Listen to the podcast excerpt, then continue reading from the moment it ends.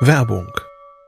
Was nervt extrem? Richtig, wenn Webseiten lange laden. Deswegen machst du deine Seiten schnell, indem du an den Web Vitals schraubst. Dabei schwer zu optimieren? Die Time to First Byte. Das hat Mitwald jetzt geändert. Im Managed Cloud Hosting des Agenturhosters bekommst du eine genaue Analyse deiner Time to First Byte. Du siehst erstmals, über welche Hebel du die KPI verbessern kannst. Teste jetzt 30 Tage kostenlos. Alle Infos unter www.mitwald.de/heise.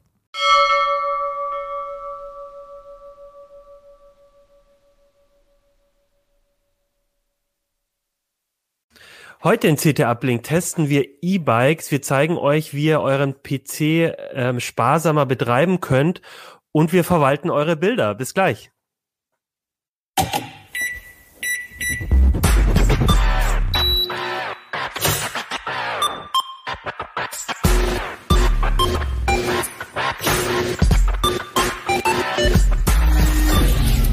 CT Uplink. Hey, herzlich willkommen bei CT Uplink. Mein Name ist Achim Bartschuk und ich habe euch ein neues Heft mitgebracht, die CT Nummer 10. Darüber spreche ich gleich mit meinen Gästen. Davor gibt's aber ein Wort von unserem Sponsor, denn wir haben einen Sponsor und dieses Mal ist unser Sponsor die BWI GmbH, die auf der Suche nach neuen IT-Talenten ist. Und darüber jetzt mehr. Wer steckt hinter diesem Werbeeinspieler? Die BWI GmbH, der Digitalisierungspartner von Bundeswehr und Bund. Wenn deine Karriere ein Upgrade gebrauchen könnte, dann bist du bei dem Top 10 IT-Unternehmen mit 40 Standorten in Deutschland genau richtig.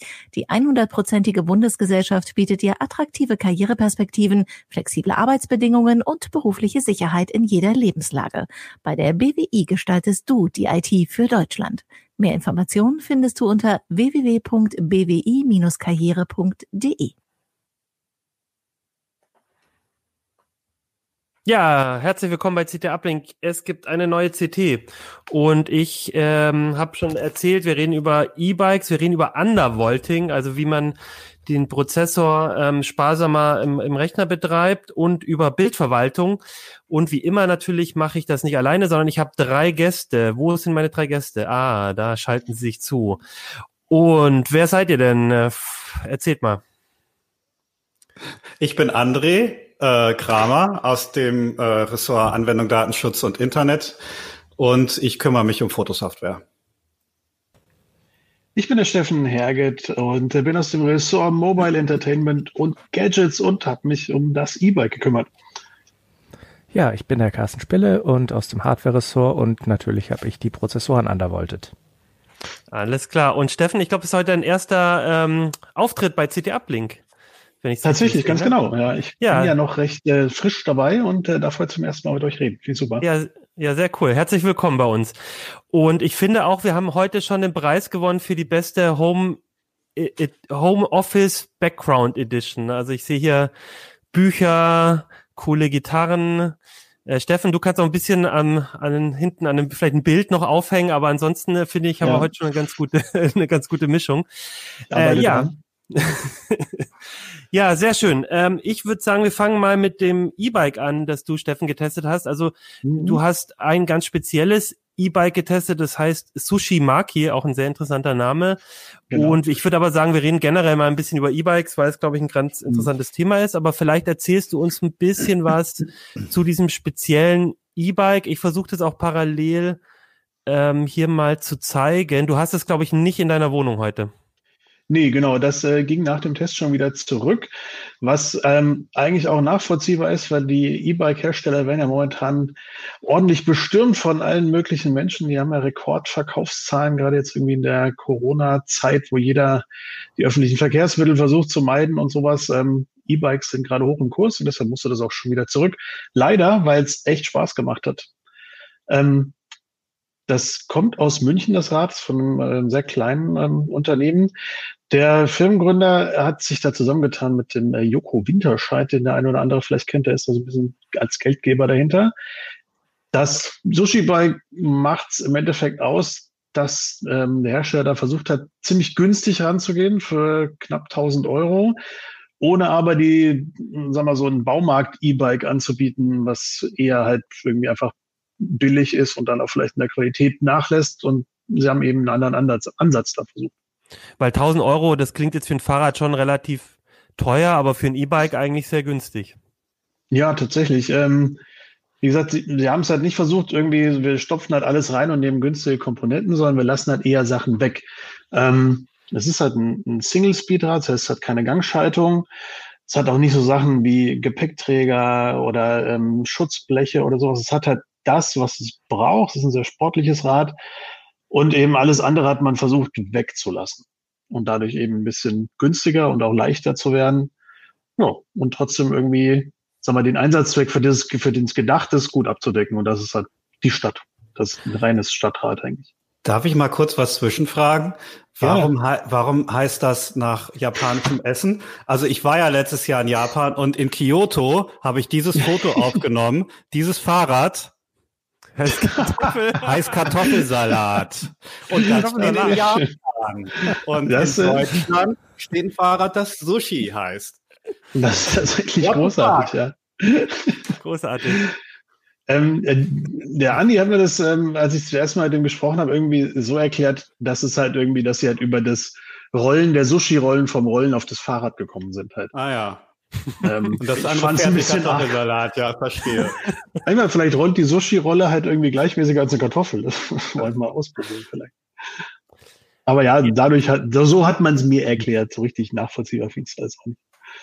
Also was ich auf jeden Fall spannend finde, ist, wenn man sich das Fahrrad anguckt, das sieht ja eigentlich, ne, man kennt es bei E-Bikes, die haben ja meistens dann irgendwo den Akku in der Stange drin und dann mhm. ist das alles sehr, wirkt es so ein bisschen klobig und das Fahrrad sieht ja jetzt eigentlich aus wie ein ganz normales Fahrrad und dann denkt man auf den ersten. Blick, da ist noch eine Trinkflasche drin, aber das ist der Akku, ne? Das ist tatsächlich der Akku, genau. Der ist auch für so ein E-Bike-Akku relativ klein und leicht. Der wiegt ungefähr 800 Gramm. Ähm, ja, tatsächlich, er ist klein und leicht, was sich ein bisschen auf die Reichweite niederschlägt.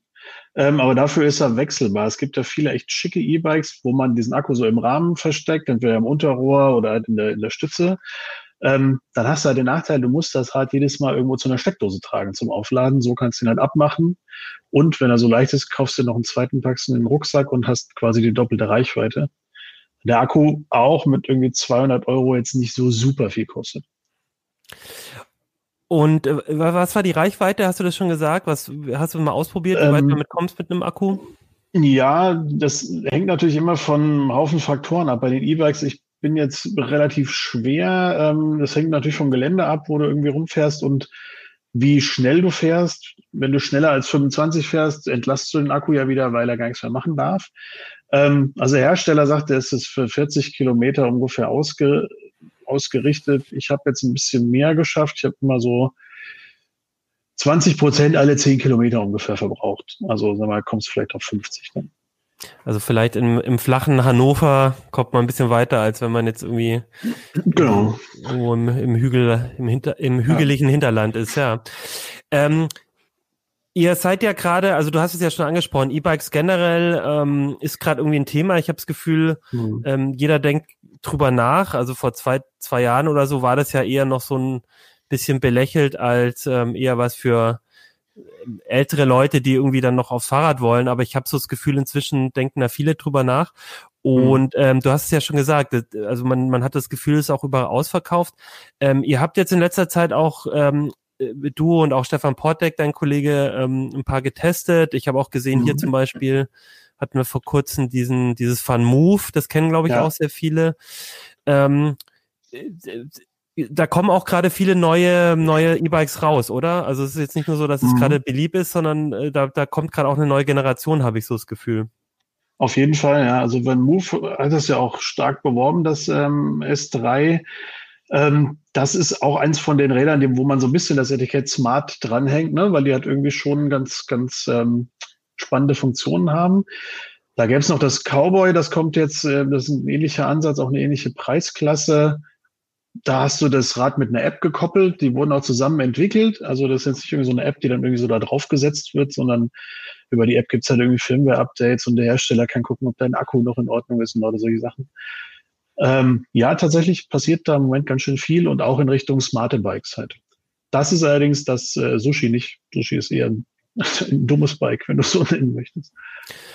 Aber das finde ich auch durchaus interessant, weil ich meine, ich glaube, es gibt viele Leute, denen geht's ja wirklich eigentlich eher darum, äh, bei einem E-Bike jetzt nicht irgendwie am besten noch alle Daten in die Cloud und irgendwie äh, mit, mit irgendwie einer App-Optimierung, sondern die, es geht eigentlich darum, vielen geht es einfach darum, ich will den Akku da, ich will ein bisschen eine lange Strecke ein bisschen schneller fahren können, ein bisschen ja. weniger treten müssen und dann ist ja so ein, so ein einfacheres Bike durchaus eine Option.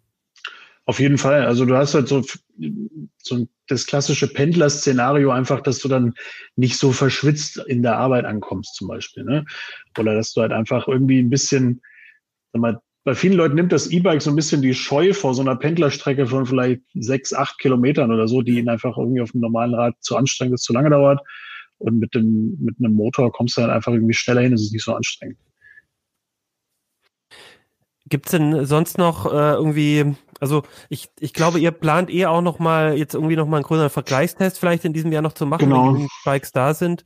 Ähm, ist es kommt ihr da eigentlich gut ran? Also ich, ich, ich, ich stelle mir das ja sehr schwierig vor, weil, wie gesagt, also ich, ich kenne das, meine Mutter hat auch gerade nach einem äh, E-Bike geguckt und die hat halt gesagt, es ist, du kriegst, also du, die Händler sagen, sie nehmen keine neue äh, Kunden mehr an, weil es einfach, ne, mhm. oft muss man ja auch ein bisschen angepasst werden, nochmal speziell zusammengestellt und die werden alle gerade überrannt. Ich kann mir vorstellen, für dich als ähm, Redakteur ist auch gar nicht so einfach, an die Testgeräte ranzukommen, oder? Ah, genau. Da geht es uns gar nicht so viel anders wie bei den normalen Kunden, weil aus irgendeinem Bestand müssen ja die Testräder auch kommen. Ähm, ja, ein Hersteller hatte uns erst einen Prototyp angeboten, um uns schneller bedienen zu können und hat dann nachher gesagt, na, jetzt sind die Prototypen da, die sind aber jetzt doch nicht so gut, wie wir sie eigentlich haben wollen. Äh, wir lassen euch dann doch auf das Serienrad warten. Ähm, ja, genau. Wir haben jetzt noch ein weiteres, auch ein Smart Bike gerade noch reingekriegt letzte Woche. Das ist ein äh, smartes Klapprad, das Go Cycle. Auch mit einer App gekoppelt, wo du irgendwie die, die ähm, Motorparameter einstellen kannst auf deine, deine individuellen Bedürfnisse und sowas. Ja, wir werden das Thema auf jeden Fall gerade in Richtung Smart Bikes noch ein bisschen verstärkter betrachten demnächst. Hast du irgendwie noch so ein paar Tipps, was man, also wenn man jetzt ein E-Bike ähm, äh, kaufen will und das Glück hat, auch eine Auswahl zu haben, was mhm. wären denn so deine Tipps da? Also ich denke mal so den auf möglichst lange Akkulaufzeit sollte man vielleicht achten oder was was was sind so die was, was ist dir so ähm, aufgefallen? Beim Stichwort Akku fände ich tatsächlich, also ja, lange Akkulaufzeit ist schön, wenn du irgendwie längere Touren planst. Für das normale sagen wir in der Stadt rumfahren, pendeln, Szenario sind eigentlich die Akkulaufzeiten größtenteils okay, zumindest für ein oder zwei Fahrten dann. Ähm, wichtiger fände ich, vor allem für Leute, die in der Stadt wohnen, dass ich eine Möglichkeit habe, den Akku zu laden, ohne das Rad in, in die Wohnung tragen zu müssen. Also entweder ein abnehmbarer Akku, wenn du eine Garage hast zum Beispiel oder so ein Fahrradraum, wo eine Steckdose ist, kannst du natürlich auch da machen. Das musst du natürlich vorher wissen. Ähm, dann ist der große Unterschied halt die, die Frage, wo der Motor sitzt. Ne? Es gibt halt mit Frontmotor, mit Mittelmotor und mit Motor im Hinterrad. Ähm, das hat alles seine Vor- und Nachteile. Der Frontmotor ist vor allem, wenn du irgendwie häufig am Berg fährst, ein bisschen schwierig. Der ist vom, vom Wirkungsgrad her dann schlechter, weil natürlich, das geht ja vorne hoch. Ähm, gleichzeitig balanciert er wiederum das Rad eigentlich ganz gut aus, weil das wenn der Motor und der Akku und der Fahrer und am Ende noch Gepäck alles hinten sitzen, ist das mhm. Vorder natürlich sehr leicht. Ähm, Mittelmotor ist ähm, ein recht guter Kompromiss, belastet aber die, die Kette recht stark, weil es da vorne zerrt. Der Hinterradmotor ist für den Hersteller, für viele Hersteller, glaube ich, das einfachere, weil man da, man muss keinen speziellen Rahmen haben, weil der Mittelmotor, der muss da irgendwo mit dem Getriebe dann da irgendwo sitzen.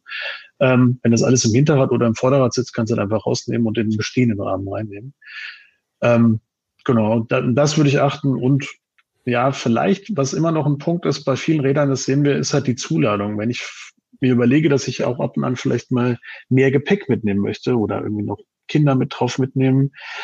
Häufig sind da irgendwie die Zuladungen so auf 100 Kilo ungefähr beschränkt. Wenn man dann irgendwie, wie gesagt, ein bisschen mehr wiegt vielleicht oder gerne mit mehr Gepäck fährt, sollte man darauf achten, dass man halt ein Rad nimmt, wo einem das nicht so ganz übel genommen wird. Okay. Gut, ich glaube, das ist jetzt schon mal ein ganz guter Einstieg. Wie sieht's denn bei euch aus? Carsten, äh, hast du ein E-Bike oder André oder ist das für euch ein no Thema? way. Ich habe ein ganz normales Fahrrad. Ja.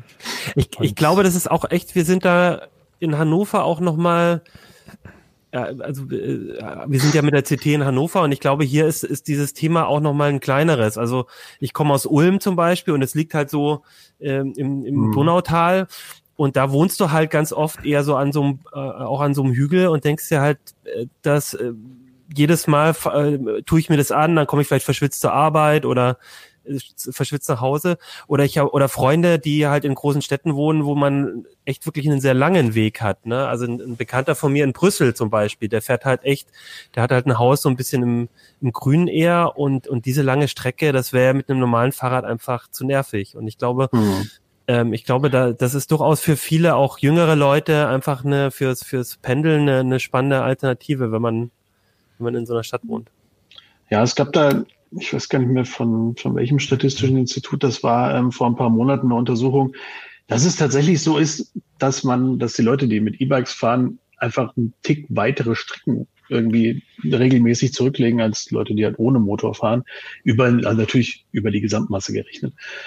Ich war jetzt gerade in Rügen eine Woche oder auf Rügen, ähm, mhm. da bei den ganzen Ausflüglern und sowas sieht man unfassbar viele ja. Leute mit, mit E-Bikes so, dass gefühlt mindestens drei Viertel fahren da mit, mit ähm, E-Rädern rum. Okay.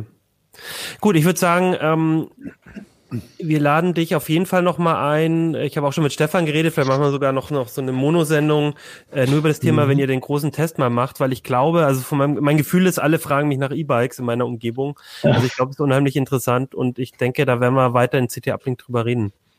Mhm, gerne. Okay, dann reden wir mal über ein Thema, was, äh, was ich vorher ich gar nicht auf dem Schirm hatte, ehrlich gesagt, ähm, nämlich Undervolting, also Overclocking, das Maximum aus dem Prozessor ausreizen, das glaube ich kennt man als jemand, genau. der wird, wenn man mit dem Rechner bastelt.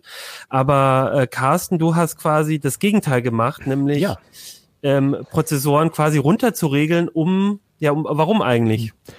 Ja, also äh, eigentlich ist der Hintergrund gewesen, dass ich zu Hause, ich mache das schon eine ganze Weile privat, äh, dass ich äh, Strom sparen wollte und runterregeln, das mhm. klingt jetzt ein bisschen negativ. Ähm, das klingt so wie ähm, wir takten die runter oder so, aber tatsächlich äh, haben wir wirklich nur die, ähm, die Spannung gesenkt. Mhm. Okay, also du, du, du, du die Spannung vom Prozessor wird gesenkt mhm. und was passiert dann? Ich meine, genau der braucht doch eine, ja, erzähl. Ja, die, der bekommt natürlich äh, eine, eine gewisse Spannung, die der Hersteller so vorsieht. Aber da ist immer noch, äh, genauso wie beim Overclocking, da ist ja äh, Marge im Takt. Also man sagt, man kauft jetzt einen Prozessor mit, weiß ich nicht, 3 Gigahertz und schafft dann mit Overclocking vielleicht 3,3 oder 3,6 Gigahertz oder irgend sowas. Das heißt, der Hersteller hat immer noch so ein bisschen Reserve eingeplant. Und genauso ist das bei der Versorgungsspannung. Da kriegt der Prozessor vielleicht 1,1 oder 1,2 Volt. Und in Wirklichkeit kommt da aber, wenn man ein bisschen Glück hat, auch mit äh, 0,1 Volt weniger aus. Und der, der Sinn der ganzen Sache, klar, das klingt jetzt alles nach äh, relativ wenig 0,1 Volt, aber die Spannung geht quadratisch in die Leistungsaufnahme mit rein. Und gerade im Sommer, wenn es natürlich heiß wird in der Bude, dann möchte man nicht, dass der Rechner noch zusätzlich äh, die, die, die Wohnung oder das Arbeitszimmer mit aufheizt, gerade wenn man unterm Dach wohnt oder so. Okay, und ähm, ist das aber nicht etwas, was auch, also ich stelle mir vor, da betreibt man ja dann quasi seinen Rechner anders, als der Hersteller das eigentlich vorsieht. Ja. Ist das nicht auch ein bisschen riskant? Also kann er, kann mir da, also abrauchen wahrscheinlich nicht, aber kann die, kann da irgendwas kaputt gehen? Ähm, ich sag mal so, es ist natürlich genauso ein Betrieb außerhalb der Spezifikationen wie Overclocking. Also wenn der Hersteller das irgendwie nachvollziehen kann, wenn man jetzt einen komplett PC einschickt, der irgendwie defekt ist und die Spannung ist noch manuell abgesenkt, dann kann der natürlich sich auf die Hinterfüße stellen und sagen, der ist jetzt nicht innerhalb der Spezifikation gelaufen, ich verweigere die Garantie.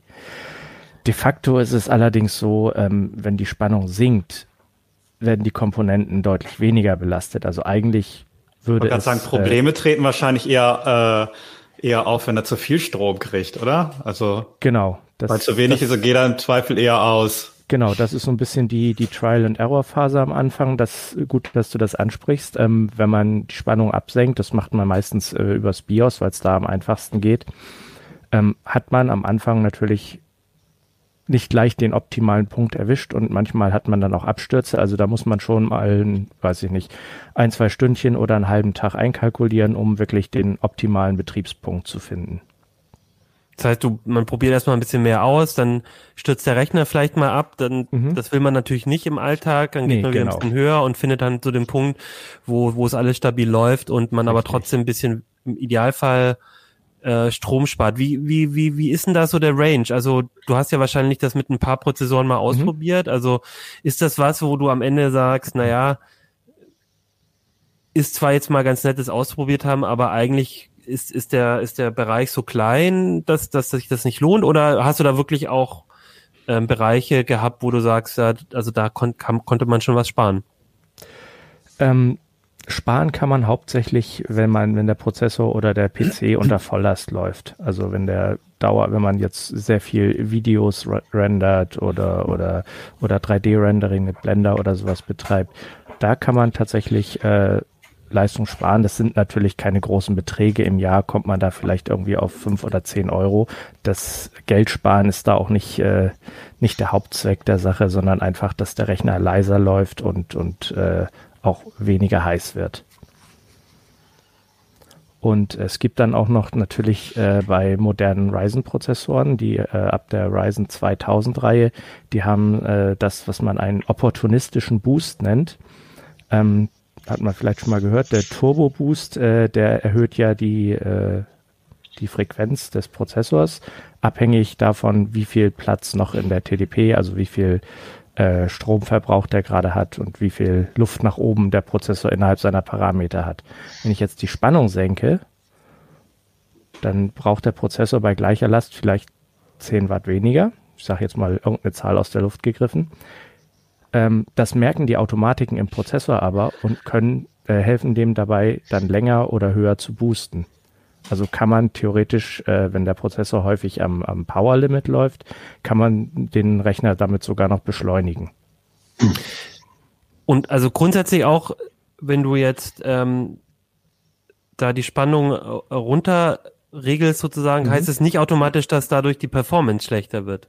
Nein, also, ne, genau. Ne, das, das, ist wichtig, genau. Es geht nicht, also das ist, weil dann wäre es ja auch ein bisschen witzlos, ja. ne? Dann also wer wirklich sagen will, ich weiß nicht, ich wohne jetzt in meiner Dachgeschosswohnung und im Sommer, jetzt ist es diesen Sommer noch nicht so knackerheiß gewesen, aber letztes Jahr war es ja sehr lange sehr heiß äh, und ich will da tagsüber im Homeoffice jetzt nicht meine Bude aufheizen. Für den kann das natürlich auch eine Option sein, zusätzlich noch den Takt zu senken. Dann kann man mit der Spannung mhm. noch deutlich weiter runter. Aber wir hatten jetzt wirklich das Ziel, äh, ohne Leistungsverlust die Spannung zu senken. Und da sind wir meistens so auf 0,1 Volt weniger gekommen. Mhm. Und du hast schon gesagt, dass ähm, in der Regel machst du das im BIOS, ja, dass du genau. da die und da gibt's hat kann man das an jedem Rechner machen, kann man das mit jeder CPU machen und geht man einfach ins BIOS und findet dann die entsprechenden Einstellungen oder muss ich mir da noch irgendwas mm. installieren oder wie läuft das ab? Also installieren, nein. Du kannst das im äh, BIOS eigentlich machen, wenn das BIOS es unterstützt. Das tun leider nicht alle. Gerade wenn man zum Beispiel einen Business-PC hat oder so, irgendeinen Firmenrechner, da sind solche Einstellungen häufiger mal gar nicht freigegeben. Da hat man dann im BIOS keine Chance. Wenn man ein Do-it-yourself-PC von der Stange oder ein, ein, ein Gaming-PC oder sowas hat, da sind solche Einstellungen meistens äh, verfügbar. Also da kann man dann im BIOS wirklich sehr schnell in die, in die äh, Overclock. Das läuft auch unter Overclocking, auch wenn wir gar nicht übertakten in Wirklichkeit, aber da sind halt auch die ganzen Spannungseinstellungen meistens zusammengefasst mit. Und da findet man dann die Einstellung wie Core oder ähm, Core Voltage, je nachdem. Das heißt immer ein klein wenig anders, aber gemeint okay, ist immer dasselbe. Und dann muss ich und, für mich selber vielleicht mal auf der Webseite vom Hersteller oder einfach mal im BIOS gucken, ob genau. es das überhaupt gibt und dann weiß ich, ob ich das tun kann. Einfach mal kurz nachgucken und ja. Ähm, bei AMD gibt's noch die Möglichkeit, die haben das sogenannte Ryzen Master Tool ähm, mit modernen AMD-Rechnern. Das kann man einfach auch unter Windows installieren und äh, da kann man auch die Spannung senken. Oder man gibt einfach einen anderen TDP-Punkt vor. Das ist dann TDP heißt Thermal. Design Power. genau. Ähm, die haben die Prozessoren äh, haben eine bestimmte äh, bestimmte Anzahl an Watt, die sie aufnehmen dürfen, für die das Kühlsystem auch äh, ausgelegt sein muss. Und das nennt man TDP Thermal Design Power. Und äh, die kann man als einfache Annäherung, wenn man sich da mal so, wenn man das mal so ausprobieren will, die kann man auch direkt in, in so einem Tool auch äh, verstellen. Also zum Beispiel von 95 auf 65 Watt. Da geht dann allerdings auch unter Volllast ein bisschen Leistung verloren. Äh, Michael hat hier, unser Videoproducer, der kann mir immer ja kleine Nachrichten schicken und der hat gesagt, ähm, dass es auch bei Grafikkarten sowas ähm, ja, äh, möglich ist. Genau. Also da, darum ging es in dem Artikel, glaube ich, nicht, aber ähm, weil für viele, für viele ist ja der äh, beim Spielerechner, gerade wenn du sagst unter Volllast, mhm. ist natürlich auch die Grafikkarte, die besonders ja, viel doch, äh, zieht. Ja, das haben wir im, im, im Artikel auch ausprobiert und so. gehen da auch drauf ein, ja, keine Sorge. Sind alle, äh, alle quasi mit abgedeckt. Ähm, bei modernen Grafikkarten, das kann man über ein Zusatz, entweder ein Zusatztool bei einer GeForce, das ist der MSI Afterburner, der funktioniert auch für äh, Karten anderer Hersteller, oder über den Radeon-Treiber kann man die Spannung auch absenken. Und äh, bei denen ist es tatsächlich so, die treiben dieses Spiel mit dem Boost und den und und äh, der zusätzlich nötigen Spannung oft noch auf die Spitze. Wenn man da zum Beispiel dann auf äh, 10 Sekunden 100 Megahertz mehr Boost verzichtet, kann man über längere Zeit einen deutlich äh, deutlich äh, höheren durchgehaltenen Takt äh, erzielen. Okay, also kann sogar vielleicht mehr aus einer Grafikkarte rausholen, obwohl ja, das ja. irgendwie erstmal ähm, äh, äh, komisch klingt. Genau, Michael sagt auch, äh, schreibt mir hier auch, weil ähm, oft gerade in kleinen Gehäusen wird es auch sehr heiß und so und gerade da kann genau. das kann das Sinn machen, wenn man sich, sich ne, gerade mhm. wenn man einen Spielerechner hat, ähm, sich selber zusammenstellt, dann ist es manchmal so oder ich habe jetzt ich habe eine neue Grafikkarte von einem Jahr oder so gekauft die, und die werden ja immer größer auch. Ne? Man, kann, man, man hat vielleicht das Gehäuse ja, das ähm, Gefühl hat man manchmal, das stimmt. Ja. Dann hat man irgendwie und, und merkt schon, das verbraucht auch viel Platz im Gehäuse und dann mhm. wird's auch alles schnell heiß und und auch laut, ne? Dann das ist ja. Passt, kommt ja dann alles zusammen, ne? Wenn das wenn die genau, dann das geht alles Hand in Hand. Und und dann macht es dann okay, also das heißt, es lohnt sich auf jeden Fall einen Blick drauf zu gucken und nicht bloß, ja, weil man jetzt definitiv. also auch wenn ihr da draußen sagt pff, äh, fünf oder zehn Euro im Jahr, das ist mir doch völlig wurscht. Das stimmt, aber es gibt mhm. es geht halt auch oder vor allem darum, ähm, vielleicht sogar ein Rechner, ähm, also eine, eine, die Sp äh, Lastspitzen oder die, die, die Leistung länger aufrechtzuerhalten. Es geht darum, genau. ähm, dass das Gerät vielleicht leiser ist und gerade im Sommer, dass, dass das Ding nicht so heiß wird. Hm, ja, ich merke das hier auch im Homeoffice. Es ist ein relativ kleiner Raum.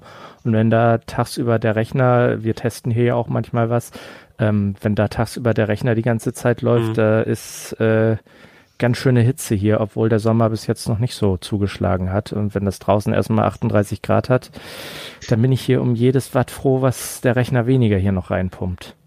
Okay.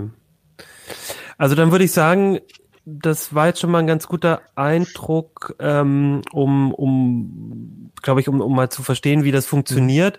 Und ich glaube, also kann jeder mal ausprobieren, im, im BIOS zu gucken, was für Einstellungen es gibt. Und wenn man ein bisschen mehr Infos braucht, wie gesagt, ihr habt da, glaube ich, vier Seiten oder fünf Seiten im Heft mal mhm. Praxis zusammengeschrieben, welche Erfahrungen ihr gemacht habt. Äh, da kann man auch nochmal genau. nachgucken. Genau. Und sonst ist es aber durchaus ein, ein Tipp für alle, gerade wenn die ein bisschen leistungsfähigen Rechner, glaube ich, haben. Genau. Macht das Sinn. Je ja. leistungsfähiger der Rechner, desto mehr lässt sich da mhm. auch einsparen. Gut, ja, sehr schön, danke, Carsten. Mal ein interessantes ja. Thema, an das man vielleicht nicht so denkt. André, Du hallo. Hast, hallo, ich grüße dich. Nein, äh, du hast Bildverwaltung getestet und zwar kostenlose für die CT. Und ich habe, ähm, das finde ich spannend, weil irgendwie finde ich, betrifft ja auch jeden. Und ich denke aber, wir können heute nicht nur über die kostenlosen mal sprechen, sondern allgemein über das Thema, weil ähm, ich glaube, jeder hat dieses Problem. Also ich habe gerade eben noch mal geguckt, ich habe auf meinem Rechner ungefähr 68.000 Bilder. Gottes und Willen. Ja, naja, das sammelt sich so und äh, und ich, ich, ich, also ich benutze Lightroom, um die zu, also eher so ein äh, kostenpflichtiges, teures Programm, das zu machen, auch schon sehr lange und bin habe die Hälfte davon immerhin auch eine ne Bewertung. Das heißt, ich habe zumindest einmal drauf geguckt beim Verwalten und so. Aber es ist einfach so ein Riesenthema, wie kriege ich meine Bilder gut organisiert. Äh, und ich weiß nicht, wie ist denn bei euch, äh, Carsten, Steffen, wie, wie, wie sieht's da bei euch auf der Festplatte aus? Oder macht ihr noch Analogfotografie alles? Oh, schlimm sieht's da aus. Also echt irgendwie ein ziemlicher Wildwuchs das meiste hängt bei mir mittlerweile in der Cloud irgendwie bei, bei äh, Microsoft oder bei Google. Ähm, aber ich habe auch noch so einen großen Altbestand, der will auch sortiert werden. Deshalb bin ich mhm. tatsächlich mal gespannt, ob ich da was Gutes kriege. Ich habe meine Fotos tatsächlich manuell sortiert noch. Aber auf dem Rechner, also digital, auf dem Rechner, manuell. Ja. Auch Einfach die Ordner. Analogfotos sind mittlerweile auch in äh, ein Digitalformat gewandert. Und da gibt es dann Ordner, die sind chronologisch sortiert und mit Themen beschriftet. Und ja, das der Rest ich auch. ist dann manuelle Suche. Und das machst du alles auch händisch. Da hast du keine Software bisher, die das, die bisher dir da unter die Arme nee, Deswegen bin ich da ganz gespannt, was der André aus. Okay, also du siehst schon, André, du hast ja schon mal äh, drei Leute, die gerne erfahren würden, welche Tipps du ihnen hast. Also du hast Bildverwaltung. Wie machst du denn das? Ah, danke. Der Profi. Ähm, also ich mache ich mache das auch mit Lightroom. Allerdings bin ich nicht mehr ganz so, ähm, also ich suche irgendwie nach anderen Möglichkeiten, weil ähm, gerade Lightroom Classic ist, finde ich, äh, nicht mehr so ganz geeignet für, äh, für aktuelle hochauflösende Fotos. Dafür ist es einfach zu lahm. Und Lightroom CC ist halt irgendwie auch so ein äh, Cloud-Dienst, den man abonnieren muss. Vor allen Dingen muss man halt den Webspeicher ähm, abonnieren und das geht dann halt auch irgendwann ins Geld, wenn es mehr wird. Ähm, ja, das Ding ist, ich bin jetzt allerdings, also ich möchte mal sagen, ambitionierter Hobbyfotograf, weil ich verdiene ja kein Geld damit, aber ähm, ich habe schon eine fette Kamera und ähm, habe natürlich auch die ganze Software und ähm, viele Leute haben halt keinen Bock dafür Geld auszugeben. Und das merke ich an den Leseranfragen, die ich so bekomme, die sich äh, zu einem sehr großen Teil ähm, das dreht sich immer um irgendwelche kruden Workflows mit kostenloser Software. Und deswegen dachte ich mir, ich äh, gucke mir das jetzt einfach mal alles an.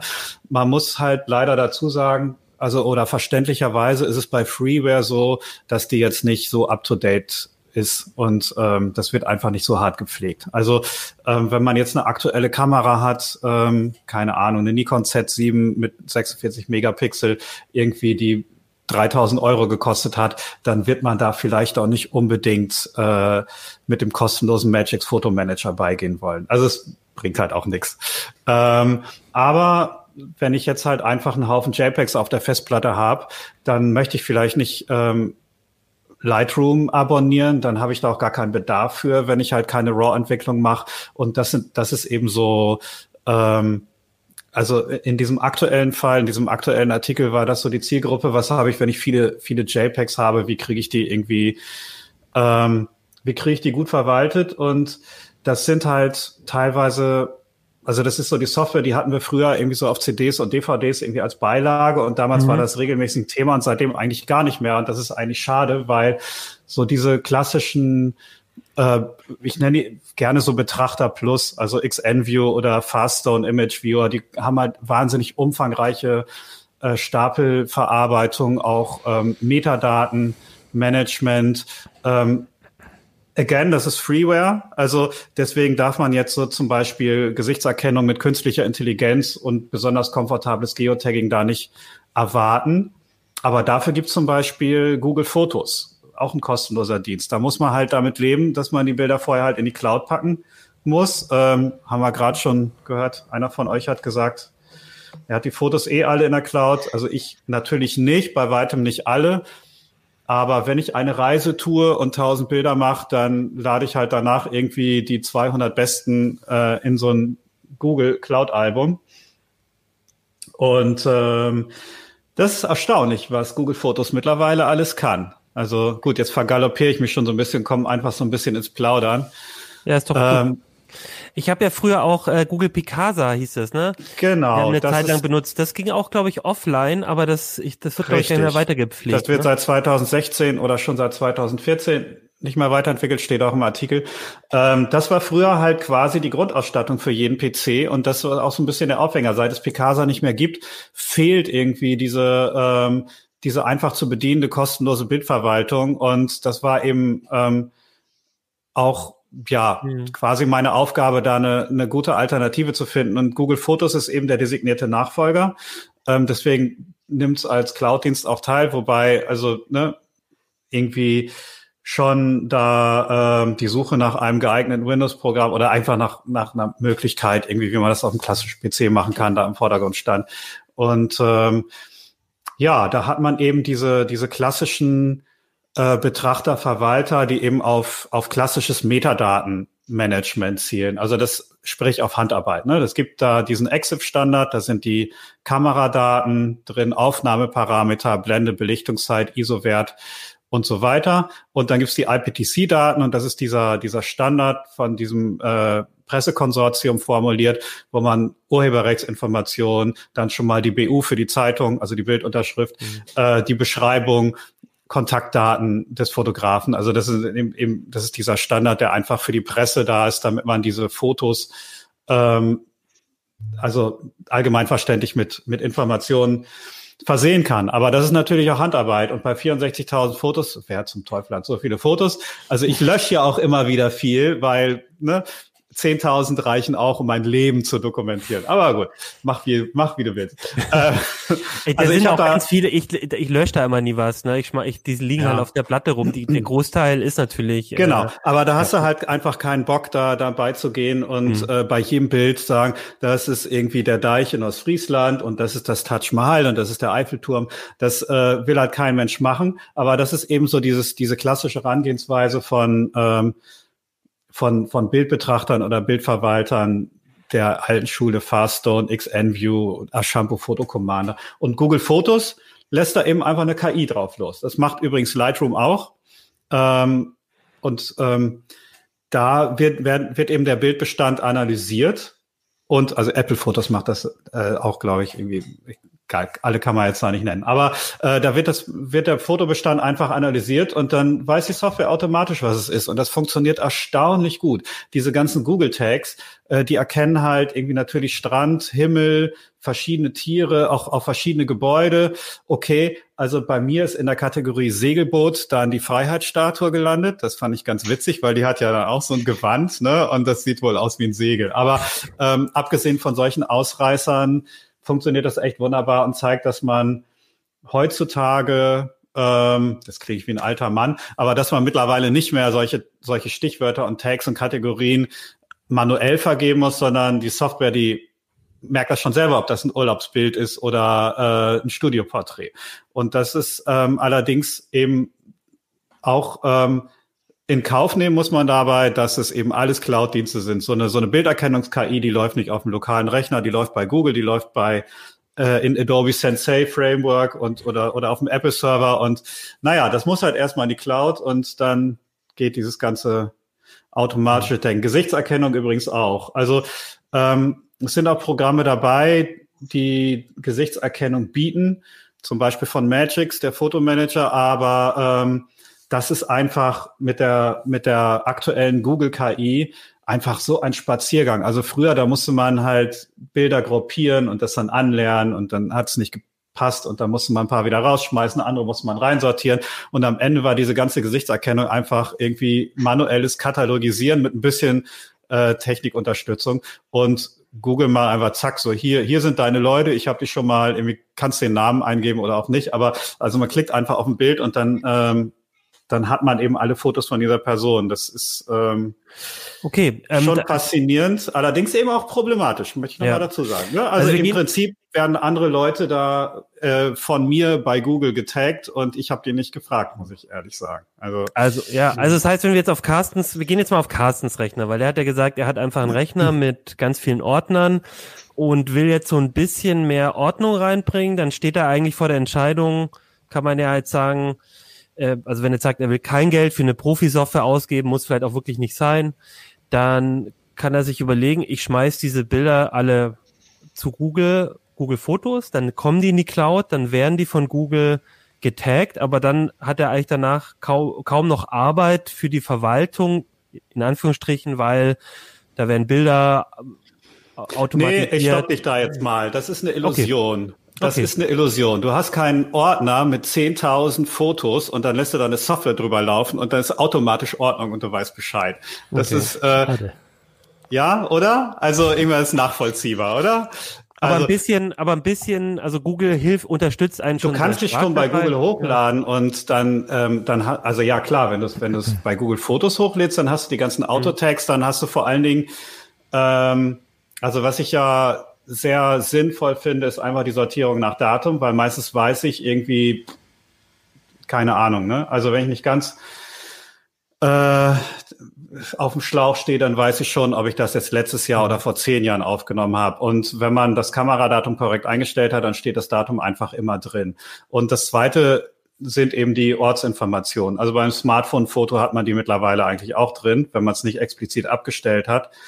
Ähm, bei Fotokameras leider nicht, weil das den Akku zu schnell leer sorgen würde. Die haben einfach keine GPS-Chips eingebaut. Aber ähm, Ort und Zeit sind schon mal die wichtigsten Kriterien.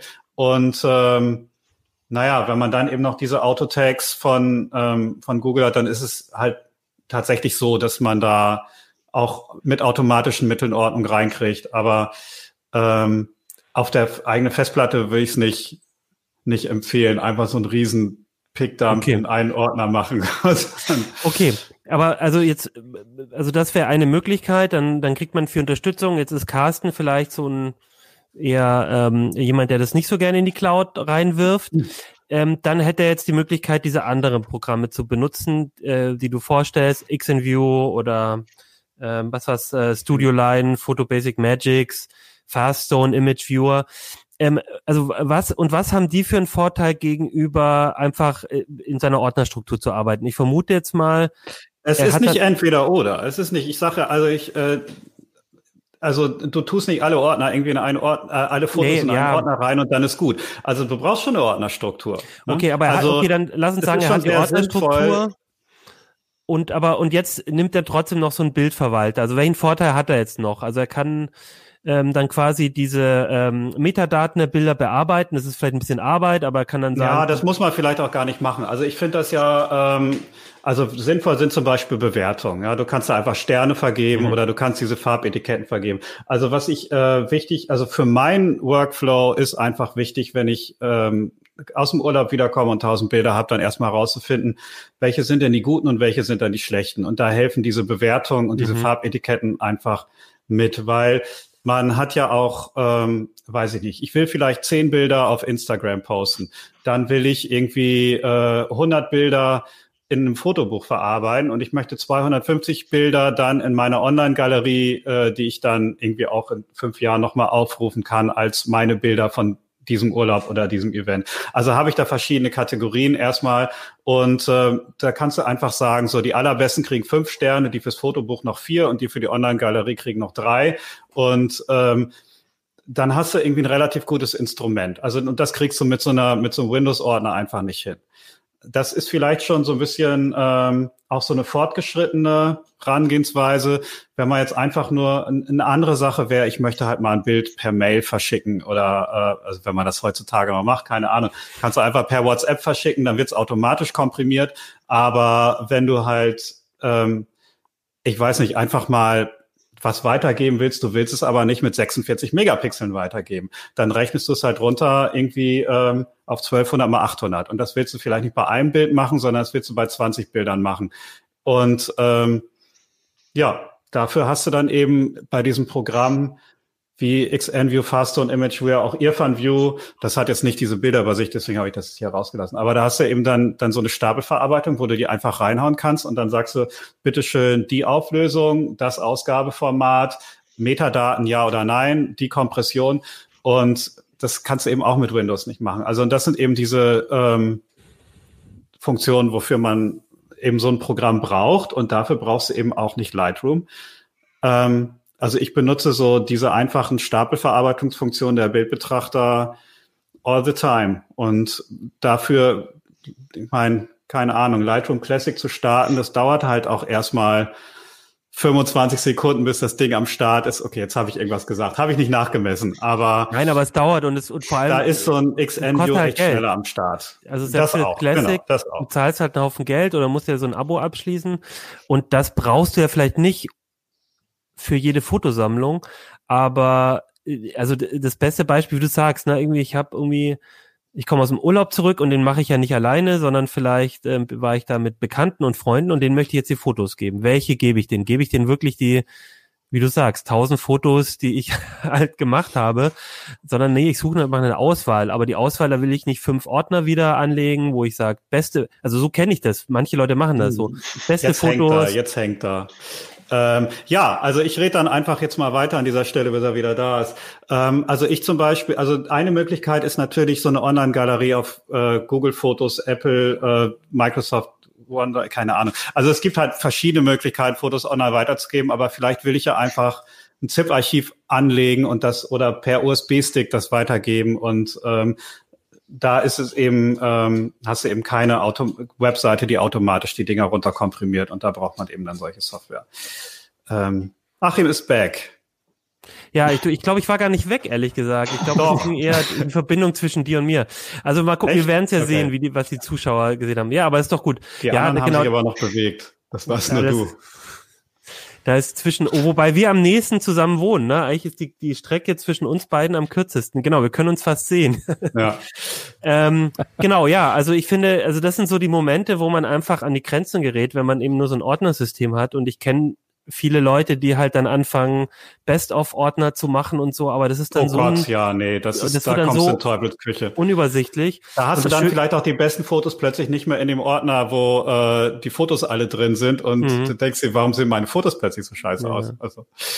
Und das Schöne ist ja, wenn die so eine Fotoverwaltungssoftware, die schreibt dann eben solche Bewertungen nicht irgendwie proprietär äh, irgendwo hin, sondern die schreibt ja auch wieder, wenn ich es hm. richtig verstehe, in die Metadaten. Das heißt, das ist das Problem. Und jetzt so. kommen wir mal, äh, kommen wir mal zu den Möglichkeiten und Grenzen. Also die Grenzen dieser Programme sind äh, die Aktualität der ähm, Formatunterstützung. Also wenn ich jetzt eine aktuelle Fotokamera habe und mit aktuell meine ich seit 2018 erschienen, dann habe ich bei einigen dieser Freeware-Programme ziemlich schlechte Chancen, dass äh, die RAW-Formate überhaupt unterstützt werden.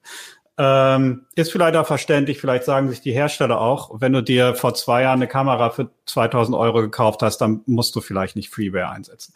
Ähm, und das andere ist eben die Metadaten äh, die, genau, die Metadaten unterstützen, Unterstützung. Und da gibt's eben von diesen EXIF und IPTC Standards verschiedene Formate. Es gibt einen, der ist noch aus den 90ern. Dann gibt's einen äh, XML Standard von Adobe, der ist von 2002. Der, der heißt XMP. Und das gibt's eben sowohl intern als auch extern. Also immer im Foto drin, da sind dann eben die Kameraparameter und extern als Begleitdatei mit der Endung XMP, die dann eben diese ganzen IPTC-Daten oder Entwicklungsparameter, die von, von mir hinzugefügt wurden, ähm, enthält. Und wenn ein Programm, wie es bei vielen kostenlosen der Fall ist, diese XMP-Begleitdatei nicht unterstützt, liest dieses Programm nur die intern EXIF-Daten aus und dann habe ich halt quasi die Hälfte meiner Metadaten gar nicht da, obwohl das Programm halt Metadaten anzeigt und ich denke, jetzt ist alles in Ordnung. Und da ist eben genau die Grenze erreicht. Und äh, wer halt irgendwie professionelle Metadatenunterstützung und aktuelle RAW-Formate haben will, der muss eben dann doch Lightroom nehmen oder Capture One oder, um die auch noch mal zu nennen, äh, es gibt noch diese Programme On One Photo RAW und ähm, das DxO Photo Lab zusammen mit der Nick Collection, die von DxO jetzt gekauft wurde, nachdem es eine Weile bei Google war und früher eben beim Hersteller Nick. Äh, und die bieten eben dann allesamt diese vollständige Metadatenunterstützung inklusive Bewertung, Farbetiketten, XMP-Begleitdateien, äh, aktuelle RAW-Formate. Ähm, da muss man dann eben doch Geld für bezahlen und die letzten beiden, die ich genannt habe, schaue ich mir dann im nächsten Heft an und vielleicht reden wir nochmal drüber. Okay, aber also im Prinzip, wenn ich jetzt weiß, ich, ich, ich möchte so zu einer Unterstützung und kostenlosen Bildverwalter, dann kann ich da meine Bewertungen in der Regel kann ich solche Sachen einstellen, muss aber höllisch aufpassen, weil nicht automatisch mhm. gesagt ist, so habe ich mir das jetzt gerade vorgestellt, ähm, dass ich die Bewertung dann quasi mitnehmen kann auch. Naja, du kannst genau, du kannst die Bewertungsfunktion schon nutzen, die wird dann aber in der internen Datenbank gespeichert. Ja, okay. Oder man muss eben viel rumprobieren, da gibt's dann immer noch sehr weit verzweigte Einstellungen, da kann man dann äh, nochmal ja, versuchen, diese Bewertung da mit auf den Weg zu geben, aber ähm, das ist eben, funktioniert halt nicht so easy out of the box und im Zweifel halt eben gar nicht. Also da, es gibt eben irrsinnig viele Kombinationen von Programmen, die theoretisch mhm. zusammenarbeiten können. Und da muss man eben mit seinem persönlichen Workflow rumprobieren und more often than not funktioniert es am Ende einfach nicht. Gab es denn eine Software, die diesen Teil besonders gut hingekriegt hat mit diesen Metadaten oder? Das ist tatsächlich XNView. Das, äh, das, okay. da geht die Metadatenunterstützung am weitesten. Wobei. Es mir da auch nicht gelungen ist, da, da vernünftige XMP-Begleitdateien zu exportieren. Das geht irgendwie theoretisch, aber es ist echt, echt eine fummelige Arbeit. Also ähm, da muss man am Ende sagen, vielleicht, wenn ich wirklich einen professionellen Workflow da ähm, hinlegen will, dann muss ich vielleicht auch einfach mal 99 Dollar in die Hand nehmen mhm. und mir eine Software-Lizenz kaufen oder ein Adobe-Abo für 10 im Monat. Also wenn es für Netflix reicht, reicht es vielleicht auch dafür. Okay, aber trotzdem gibt's eine Daseinsberechtigung. Also das heißt, vielleicht für, ich, ich frage jetzt gleich auch nochmal Carsten, kannst du dich mal vorbereiten, äh, seelisch drauf, äh, ob du was änderst an deinem Workflow jetzt. Also es, äh, ich würde sagen, wenn ich dich richtig verstehe, es lohnt sich auf jeden Fall, wenn man jetzt weiß, ich habe halt viele oder mittel viele Bilder und ich gelegentlich will ich da mal jemanden welche mitbringen, ich will die mal auch teilen, ich will die auch mal zeigen, meine besten ähm, und ich komme mit meiner Ordnerstruktur langsam nicht mehr klar, dann lohnt sich auf jeden Fall so ein XNView oder vielleicht auch ein äh, Magix, Studio Line, Fastzone, diese kostenlosen Viewer von denen mal anzugucken, um ein bisschen, mhm. bisschen weiter zu gehen. Aber wenn du ernsthaft große Sammlungen ähm, zukunftssicher auch bewerten, äh, Beschreibung reinschreiben möchtest, viel mhm. damit arbeitest, viel mit Stichworten arbeitest, dann vielleicht doch zum Kosten. Naja, ein Wort dazu vielleicht noch. Also wo du gerade auch, also Magix und Shampoo, die haben zwar Programme, die sehen hübsch aus, die sind aber sowas von schnarch langsam, äh, zumal, zumindest wenn es um RAW-Dateien geht, dass man da eigentlich gar nicht erst mit anfangen sollte. Und ich finde, es ist nicht, again, es ist nicht so eine Frage von entweder oder, sondern von sowohl als auch. Also ich kann ein Auto haben und trotzdem manchmal mit dem Fahrrad fahren. Ähm, und ich habe halt mein Lightroom oder mein, mein Capture One Pro im Einsatz, um die Bilder vernünftig zu entwickeln. Aber äh, trotzdem nutze ich halt äh, XNView oder, oder Irfan View, um eben dann ähm, so kleine Aufgaben, so durchzuführen eben. Ne? Eben mal also schnell 100 Bilder für mal eben schnell auswählen und, äh, und ein paar davon raushauen, genau. Ja. Das geht dann einfach ein bisschen easier. Okay, dann frage ich jetzt Carsten und Steffen, wie sieht's bei euch aus? Ähm, überdenkt ihr nochmal euren Foto-Workflow oder war, war, euch das jetzt zu kompliziert oder oder sagt ihr Cloud ja, Cloud nein? Ste äh, Carsten, sag du mal. Also mit Cloud kann ich auf jeden Fall schon mal ganz klipp und klar sagen, dass äh, ich immer noch ein Cloud-9-Mensch bin. Also Cloud. Ablehner, nicht, nicht Cloud 9 oder so. Nein, also äh, Fotos, Fotos lade ich nicht hoch, einfach so, weil ich weiß einfach nicht mehr, was dann damit passiert.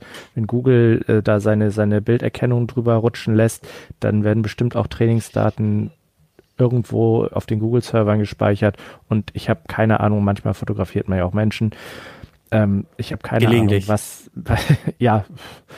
Okay. Und was mit den Daten da passiert. Äh, ich benutze natürlich Software, XNView und Fastzone benutze ich auch so schon, aber wie Ach. André schon äh, angemerkt hat, hauptsächlich äh, für die Stapelverarbeitung. Aber die Verwaltung selber, die ähm, habe ich bis jetzt ja händisch gemacht. Ich werde mir den Artikel auf jeden Fall mal durchlesen. Vielleicht sind da interessante Anregungen bei. Vielleicht habe ich auch irgendwas bis jetzt komplett übersehen. Ich bin also sehr gespannt. Aber äh, eins weiß ich sicher, die, in die Cloud kommen meine Fotos so als in, in Gänze nicht. Okay, aber vielleicht vor. In Gänze sowieso nicht. Also ich glaube, ja. dafür ist es auch nicht gedacht. Also es das heißt vielleicht in den Sommerferien jetzt mal die den Rechner undervolten, damit es nicht so heiß wird und dann aber genau. dann aber die Sammlung vielleicht doch mal ein bisschen durchgucken, ein bisschen durchbewerten sozusagen. Und Steffen, ja, wie ist es bei dir? Ich meine, du bist ja eh, du bist ja eh schon so halb Cloud mit ein paar deiner ja. Fotos. Das liegt auch so ein bisschen dran, dass ich seit die Smartphone-Kameras so gut geworden sind, kaum noch mit meiner Spiegelreflex fotografiere. Und seitdem ist irgendwie diese, diese im Windows Explorer liegende Wüste an Dateien irgendwie, die ist nicht weiter gewachsen und die, die halt auf dem Handy sind, die bleiben da auch oder halt, wie gesagt, werden dann irgendwie bei, bei OneDrive oder bei Google gesichert. Bei Google so ein bisschen stört ist mit, mit dem Speicherplatz, ne, dass irgendwie für, für volle Auflösung du im Endeffekt irgendwann bezahlen musst, weil der Platz nicht mehr reicht. Ähm, ja, ich, ich fürchte, ich muss den Artikel auch mal lesen. Also, um den Workflow zu ändern, bräuchte ich erstmal einen richtigen. Ja. Ich glaube auch, André, was ich gerade gemerkt habe, als wir drüber gesprochen haben, ähm, genau, du, der Anlass war jetzt der Test der kostenlosen Programm, aber ähm, ich und ich habe auch im Kopf, du hattest erst vor kurzem ja Lightroom so ein bisschen auch, vor allem mhm. die beiden Versionen Lightroom Classic mit dem mit der mit dem wie heißt es Creative Cloud äh, Version mal verglichen. Ich glaube aber trotzdem, ja, also dieses super Team, spannend auch, ja. finde ich. Ja, auf jeden Fall. Das beschäftigt glaube ich auch jeden, der mit Lightroom arbeitet, wie man das jetzt irgendwie gut unter einen Hut kriegt. Ähm, und, und ich glaube aber, für mich klingt es so, als stecken da noch so ein paar Praxisartikel drin. Also vielleicht musst du auch noch mal so ein Workflow, äh, Bilder, Verwaltung, äh, noch mal so ein, so ein paar Praxisartikel in die CT bringen. Also ich, ich glaube in dem Thema, weil jeder hat diese Fotos und jeder ist unzufrieden. Ne? Ich gucke, es ist ja nicht so, dass ich gucke, ah toll, ich habe 60.000 Fotos auf meiner Platte, sondern ich sage, oh Gott, ich weiß überhaupt nicht, ich habe manche, ich, manche Bilder habe ich seit seitdem ich sie gemacht habe, nie wieder gesehen. Und man hat immer das Gefühl, irgendwie, man möchte das ein bisschen besser hinkriegen. Also meine glaub, Erfahrung mit dem Thema ist ja, dass ich dann sage, machen Sie es doch so, dann geht das. Und die Leute sagen dann so, nein, ich will das aber genau so haben. ja, naja, das ist klar. Aber, aber ja, ich, ähm, ich, glaube, in dem Thema steckt unheimlich viel drin, weil, weil es jeden betrifft und, und keiner, mhm und es ist schwierig, da ist da so einen perfekten Umgang mitzufinden. Ich glaube, man muss auch oft pragmatisch umgehen. Und wie du es halt sagst, ne, ich, wahrscheinlich hätte ich viel mehr auch wegschmeißen müssen. Ne? Ich, ich, ich behalte halt sogar die verwackelten Fotos, ja, warum? Weil ich, weil ich, ich weiß es nicht, weil die sind Kollege ja da. hat mal in so einer Sitzung irgendwie aufgeschrieben, äh, definitiv verworfene Zeilen, Doppelpunkt. Und dann stand da der ganze Mist, den man eh wegschmeißt. Also wegschmeißen, wegschmeißen, raus damit. Ja, aber man ja noch mal künstlerisch wertvoll. Das ist doch, nee, das ist, ist nicht künstlerisch wertvoll. Das ist nicht Mist. Zeilen, also verwackelte Bilder. Bilder. Ich, ich bin auch nicht, ich bin auch echt nicht so der Typ, der 18 Varianten des gleichen Fotos aufhebt. Also okay, es gibt Leute, die äh, gerade kreative Typen, die, die diesen Workflow haben. Ich habe ihn nicht. Ich mache 18 Bilder, ja, aber ich behalte dann nur eins und der Rest okay. wird gelöscht. Raus damit. das könnte das ich so gerne. Das könnte ich so gerne. Ich kann das nicht. Aber warum denn? Es ist doch nicht künstlerisch wertvoll, bloß weil ich auf den Auslöser gedrückt habe. Also, also mich, Michael, unser Producer, schreibt gerade, vielleicht kommt ja irgendwann die künstliche Intelligenz, die diese verwackelten Bilder dann entwackelt und dann freue ich mich, dass ich diese Bilder noch habe. Na ja, gut, genau. Und dann guckst du dir 64.000 Bilder an. Bei Videos okay. Lebe im Moment. Ich würde nicht in Erinnerung zu viel.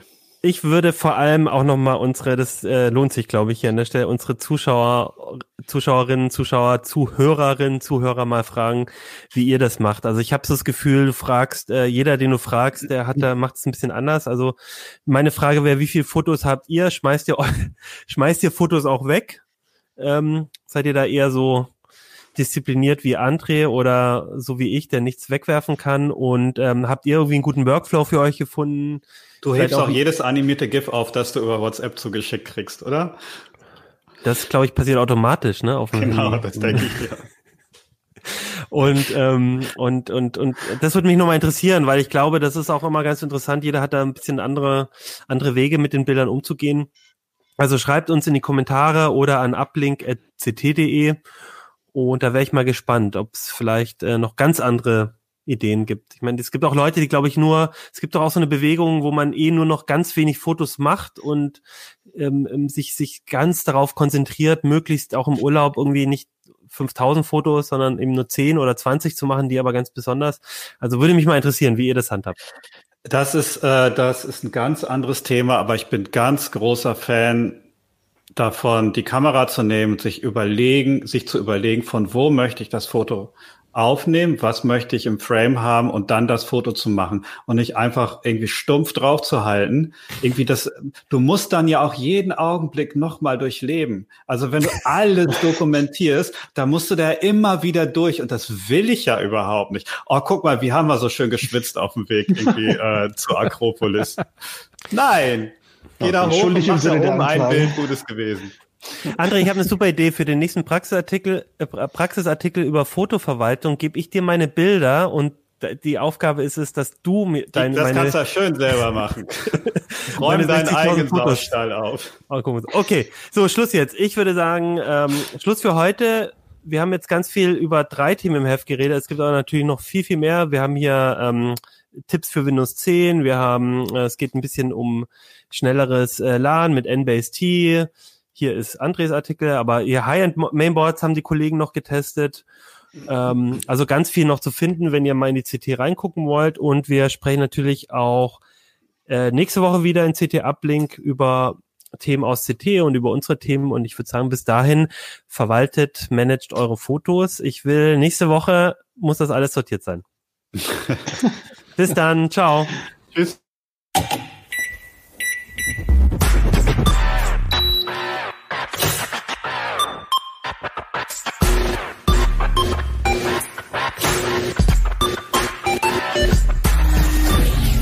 CT Uplink.